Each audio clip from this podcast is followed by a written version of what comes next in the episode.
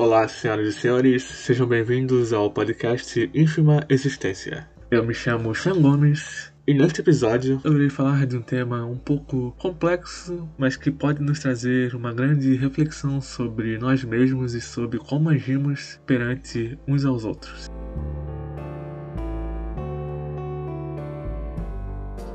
Portanto, neste episódio irei falar de um termo chamado efeito manada. Para ficar claro que eu irei explicar o significado de manada, que nada mais é do que um conjunto composto por um grande número de cavalos ou, ou bois, ou equinos, né, no geral. Mas que no sentido que irei falar aqui é na forma metafórica ou da forma figurada do termo. Efeito manada, então, pode ser explicado como um grupo de pessoas que se comportam de forma que não se expressam utilizando a sua própria vontade ou sua própria opinião. Ou seja, são pessoas que são influenciadas por outras ou por um determinado grupo de comportamento. E aqui eu não estou limitando algum grupo específico que irá fazer isso. Aqui eu, eu irei dizer, irei explicar um pouco o termo, exemplificar e elucidar que esse é um termo que todos nós, todos os seres humanos se encaixam em algum determinado momento, seja em grande escala ou em pequena escala.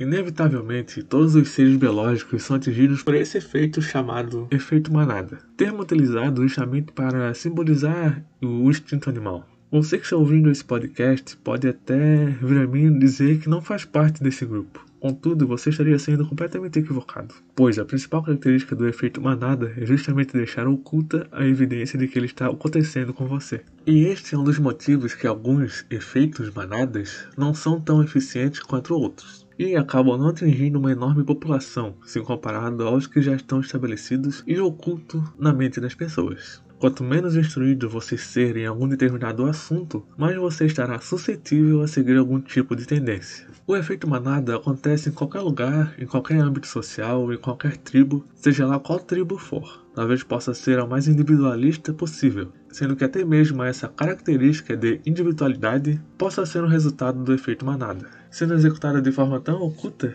que você jamais perceberia. Irei citar dois exemplos do termo efeito manada um que pode ser caracterizado em escala mundial e outro que pode ser caracterizado em um grupo que se diz individualista e que tem suas próprias opiniões formadas, ou seja, em uma escala menor. No primeiro exemplo, creio que o conceito desse efeito ficará mais claro, uma vez que ele é um dos principais efeitos manadas recorrentes em todo o planeta, e que no qual deixa evidências claras de que está acontecendo, mas que quase ninguém realmente se importa. Irei chamá-lo de a moda do vestuário. A própria palavra moda já evidencia o efeito manada acontecendo. Porém, a moda do vestuário em grandes escalas acontece de uma forma que o conceito do efeito já está estabilizado em algum lugar dentro da mente das pessoas. Imagine que um determinado grupo de indivíduos começa a usar determinados tipos de vestuários de determinadas cores, acontece vários e vários desfiles e aparecem também em dezenas de programas de TV, informando a essa grande massa da população que aquele determinado estilo de roupa, especialmente cor, é a nova tendência e que, portanto, é o que está na moda. E assim está estabelecido o início do efeito manada. Ou seja, a única coisa que tornou aquele determinado vestuário e aquelas determinadas cores bastante visíveis em uma determinada época foi unicamente pelo fato de que uma grande população, uma manada de pessoas, inconscientemente concordaram que aquilo deveria ser usado naquela época, sem mesmo se perguntarem o porquê daquilo. E não é preciso citar esse exemplo apenas em épocas de determinadas modas. Isso concretiza-se muito bem com a influência de grandes marcas de roupas, que não necessariamente são de materiais de qualidade e são sempre muito caras, e que apenas pelo motivo de um grupo de pessoas começarem a usar essas roupas, o efeito manada torna-se evidente mais adiante. O segundo exemplo que irei citar em escala menor deixará ainda mais claro o conceito de efeito manada, exatamente pela razão que mostrará que esse fenômeno pode ocorrer de modos e escalas diferentes, e, se você olhar ao seu redor, irá perceber que está acontecendo consigo de alguma forma ou de outra. Imagine um grupo de adolescentes, em que todos no grupo, por culpa de um já existente efeito manada, gostam de apenas das mesmas bandas. Até aí tudo bem, eu não vejo problema nisso, até acho bastante adequado. Porém, se um desses indivíduos falar mal de uma dessas bandas, ou dizer que não gosta tanto assim de alguma, acontecerá uma outra condição do termo, ou seja, um efeito manada em que todos no grupo se juntarão para ficarem contra este indivíduo, até mesmo podendo resultar na expulsão dele do grupo. Sendo assim, nesse segundo exemplo, além de percebermos o, o efeito manada dominando este grupo, podemos perceber a incompetência dos indivíduos do mesmo de aceitarem uma opinião contrária aos demais, mesmo sem o indivíduo fugir do princípio da tribo pertencente. O que torna o efeito manada ainda mais difícil de ser percebido, sem dúvida, é a falta de conhecimento e a capacidade de depreciação de seu semelhante, onde ambos os fatores podem ser encontrados nos dois exemplos que citei. Poderia citar outros determinados exemplos recorrentes pelo mundo em grandes e pequenas escalas, como o bullying, que é um dos exemplos mais evidentes hoje em dia deste termo, o que nada mais é do que o efeito manada extrapolando a selvageria humana. Poderia citar também a aceitação de alguns filmes com alguns determinados atores e atrizes, séries de TV, redes sociais, religiões ou até mesmo o próprio ateísmo que talvez para fazer parte de algum determinado grupo você se sinta na obrigação de ir contra os seus princípios e se tornar ateu ou religioso, dependendo da influência ao seu redor. Mas, se eu me aprofundar nesses exemplos, estaria sendo apenas repetitivo. Ou seja, com base nessas informações, será que somos assim tão diferentes dos demais animais existentes? Ou apenas encontramos um jeito supostamente consciente de evidenciarmos uma conjectural superioridade para, afinal das contas, ainda sermos tão primitivos, instintivos e selvagens quanto qualquer outro animal? O pensamento de superioridade da raça humana acontece por culpa da nossa incrível capacidade de narcisismo, capacidade que a natureza inteligentemente sempre está tentando nos empurrar para longe. Mas a humanidade está tão aficionada com seu próprio nariz que não percebe que apenas expandimos a nossa limitação para o restante do mundo e para nada mais além disso.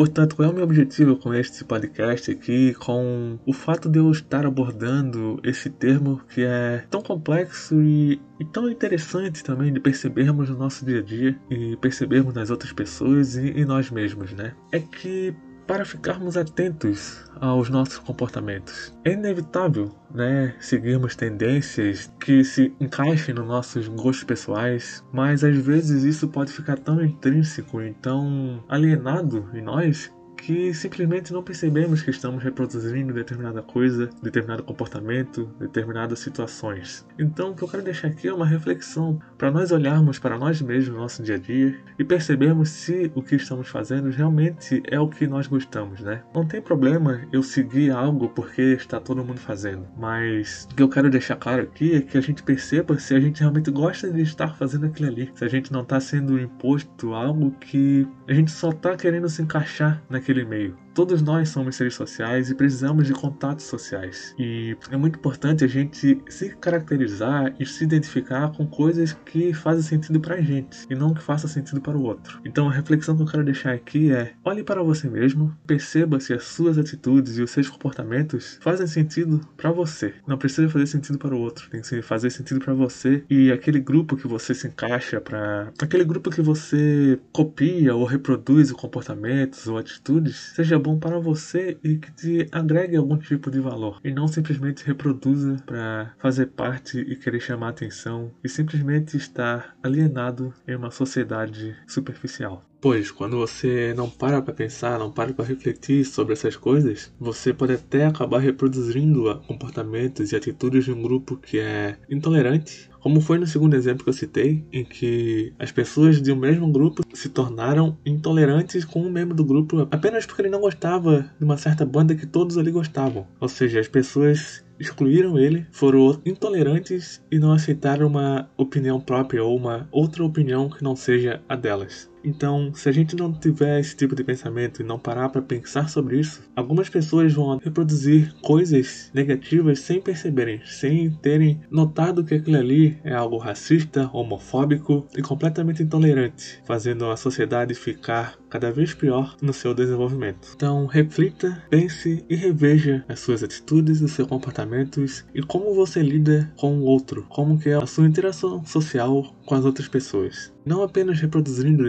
determinada coisa ou determinado comportamento apenas porque a grande maioria está fazendo. Não é apenas só pelo fato de que todo mundo está fazendo que aquela coisa é certa. Então, se realmente nos olharmos e tivermos uma auto-reflexão sobre isso, poderemos evitar um sofrimento psíquico interno, pessoal nosso, por querer se encaixar em um determinado grupo apenas pelo fato de querer estar naquele grupo social, ou se aquele grupo realmente vai nos fazer bem, vai agregar alguma coisa para a nossa personalidade e para nós mesmos como seres sociais. Coisas positivas que podemos levar adiante, não trazendo intolerância e podendo ter até mesmo uma saúde psíquica muito melhor para nós mesmos e para os outros ao nosso redor.